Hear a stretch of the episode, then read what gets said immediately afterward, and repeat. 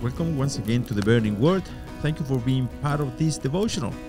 We meet again, this time at the end of the second last stanza of this Psalm 119. On this occasion, I will be sharing briefly about the importance of knowing God and His attributes. But before I begin, I want to emphasize the importance of going further in your own time and diligently seeking to know God. This short devotional surely is not enough for you to have a complete idea of who God is.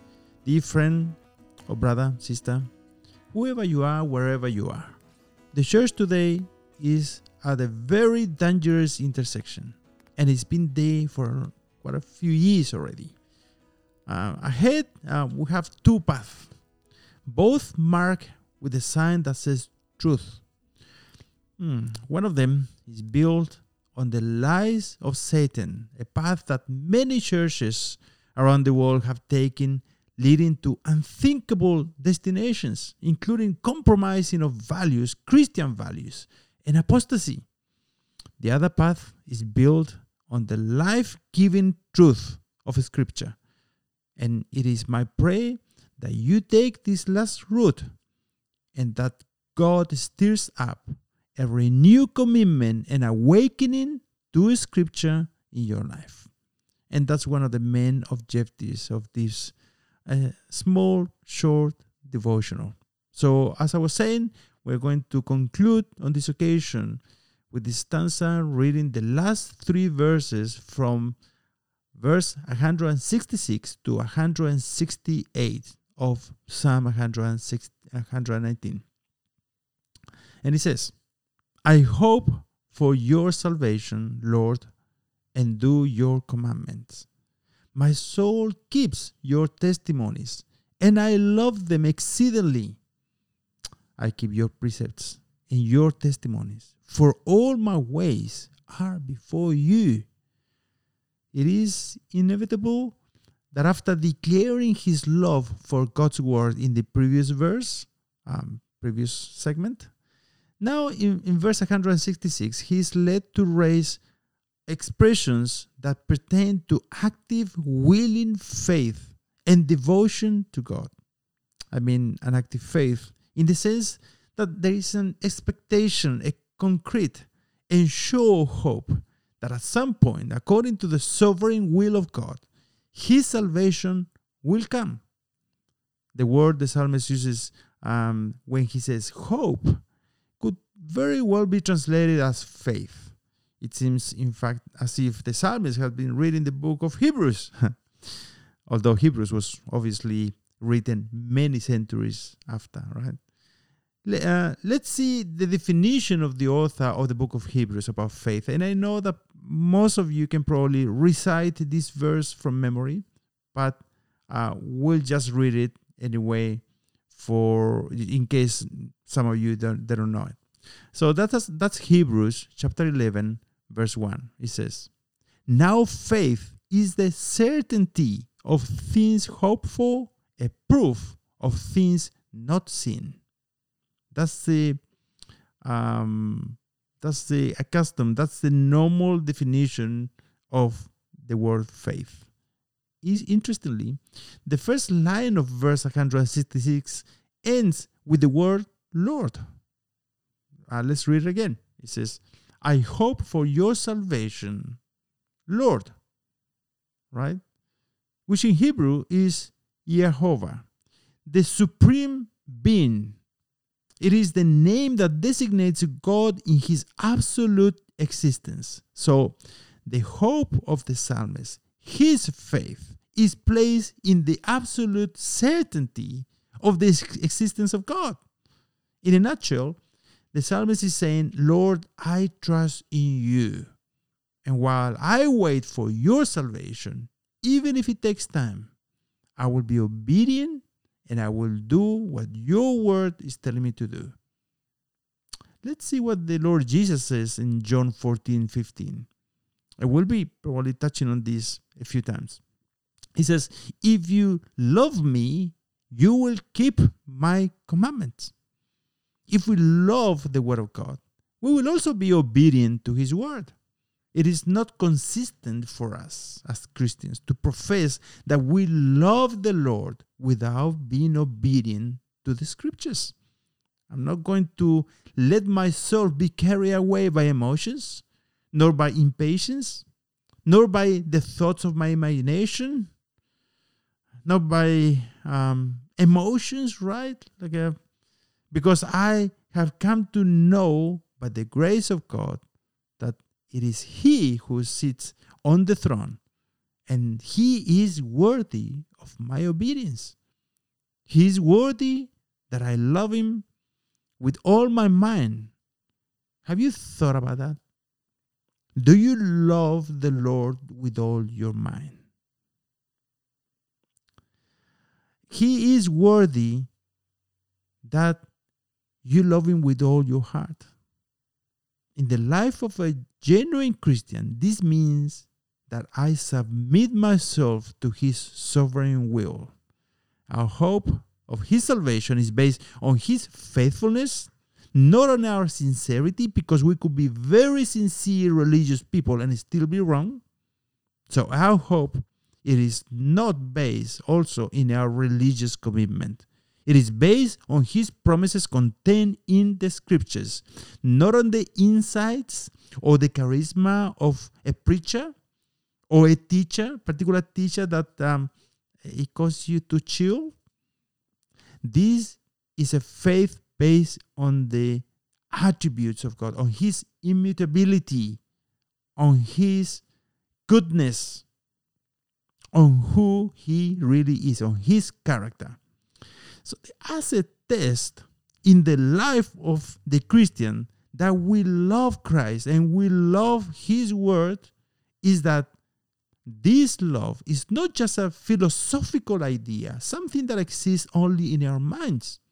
It is not just a feeling, but there is a doing, a repentance, a change of direction, a growth in holiness Jesus said, Father, sanctify them in your truth. Your word is truth.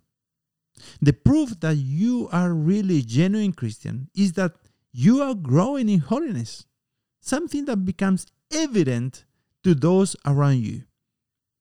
The brothers, friends, if your life is characterized by always stumbling over sin, it is because you really love sin more than obedience. It is because you love sin more than the Lord. If that is you, you need to make a decision. I encourage you to make a decision. If you are going to follow Jesus, you need to deny yourself, take up your cross every day, and follow Him. It is not enough, dear brother and sister. It is not, let me just emphasize this it is not enough for you to have made a decision one day for the Lord 10, 20 years ago. When you raised your hand and went forward to repeat a prayer, that is actually a false hope. The evidence that you are safe and that you love the Lord Jesus is that you are obedient to his commandments that will translate in your life into a growth in your holiness. In fact, many who made a quote unquote decision to accept Jesus once and then they went on with their lives without growth. Every now and then they go to church, right? They are there for certain time and then they go back to their normal lives without holiness without bearing the fruits of repentance, without consistency, at the final judgment, Jesus will tell them, I never knew you. Leave me, you who practice lawlessness. That's Matthew 7 23. And this is probably one of the saddest verses in the Bible. And, and please note that in this particular verse, one of the main emphasis is in the verb knew. I never knew you. And the Greek use on this particular word, it has something to do with intimacy, with um, really know in an intimate way. And he says, I never knew you. There was never this um, communion, this intimate time. Never. So let's uh, let's continue, and it's uh, it's something to for you and for I to meditate and reflect in our lives, right? Let's continue with verse 167. It says, "My soul keeps your testimonies, and I love them exceedingly." Can you say that? Again, the psalmist presents us with this clear picture of a genuine and mature Christian. This word keep does not mean to keep certain Bible verses in memory in a kind of sentimental way only. I know that um, this is the case of many who um, maybe used to have a grandma or a granddad that used to read for you or for many when the when you were kids all right? And they used to read you psalm 23 or psalm 91 for example. And many of you who listen to these verses today have tears in their eyes um, due to the memories of when you were children maybe or maybe when you used to go to church. But unfortunately they have not followed Paul's counsel when he says in 1 Corinthians 15 58, Be steadfast, immovable, always abounding in the work of the Lord. Now, this word use he keep when he says, My soul keeps your testimonies. Um, the Hebrew word is shamar, carries the idea of retaining, watching, paying attention, protecting to keep the testimonies of God, His word, means that it dwells within you. It does not go in one ear and out the other. And you can reflect on that yourself. Last time, let's let's say last time last time you were at church, or maybe uh, try to remember what was preached at your church a month ago. Right. But you actually treasure it and make, make it your personal possession, your treasure. You hold it to dwell on you. You meditate in His Word, just like He says on Psalm chapter 1. So it dwells on it. You dwell on it within you so that you can live it.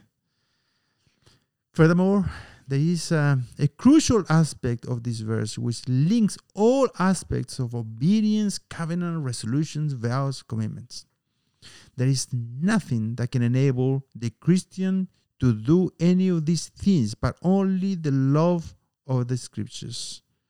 So he says, My soul keeps your testimony, testimonies, and I love them exceedingly. The psalmist did not obey God or his word out of obligation. Uh, he was obedient because he loved the word of God exceedingly. So if you remember, when we just um, share the stanza, stanza called An, verse 127, it says, Therefore I love your commandments above gold, above fine gold. This love happens in the deepest place of the person, in the soul, and translate into obedience to God.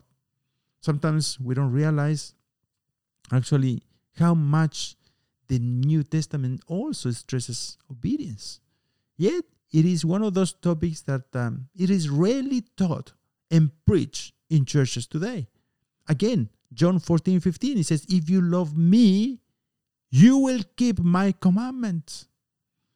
So this brings us to the next verse where the psalmist makes this very point. He says, Verse 168 says, I keep your precepts and your testimonies, for all my ways are before you. It says, For all my ways are before you. How can it be?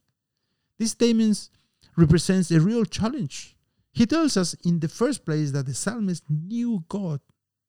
He had a knowledge of who God is. He knew his attributes, he knew his greatness. There is an acknowledgement of God's infinite power to know all things about men it is inevitable that a high opinion or perspective of God is going to lead you to a life of holiness. It is going to um, lead you to a true worship that exalts God, in which God is the center of everything. On the other side, a poor knowledge and low opinion of God leads you to a life where thoughts are centered only on oneself.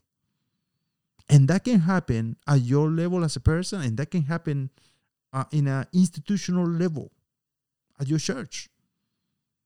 Right? So, just want to challenge you. Just for a moment, just grab a pen and paper hmm, and go there and list from 1 to 16 all the attributes of God. All right? And then after that, answer yourself this. Uh, it's a, just a rhetorical question, but just reflect on this and answer this question Do I know God? Hmm. Interesting, right? And if some of these things seem strange to you, obedience, love of scriptures, holiness, most likely it is because you don't truly know God.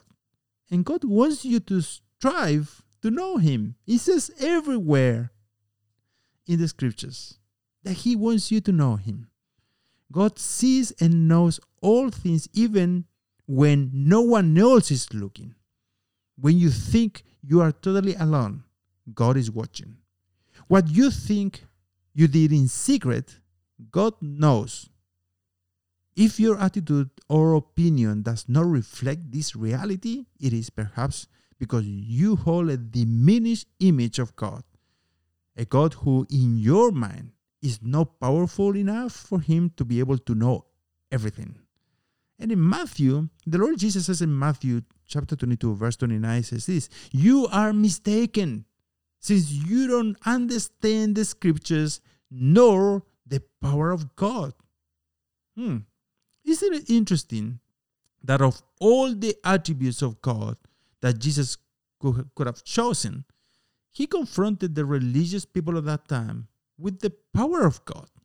He didn't tell them, You're wrong because you don't know the scriptures and you don't know the love of God.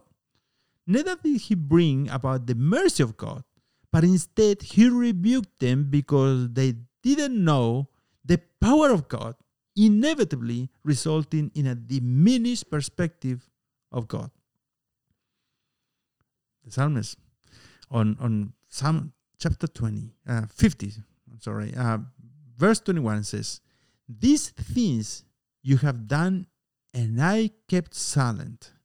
You thought that I was just like you. I will rebuke you and present the case before your eyes. As we approach the end of this psalm, it is clear that the author emphasized the attributes of God and the essential importance of the obedience of the heart motivated by grace and love to keep and obey the word of God. John, in the first letter, uh, chapter 2, verse 3 says, By this we know that we have come to know him if we keep his commandments. So this is a, uh, this is a doctrine or this is the teaching that is consistent on both the Old and New Testament. The Lord wants you to know Him. As we come to the end of this stanza, I want to ask you if you can say like the psalmist, For all my ways are before God.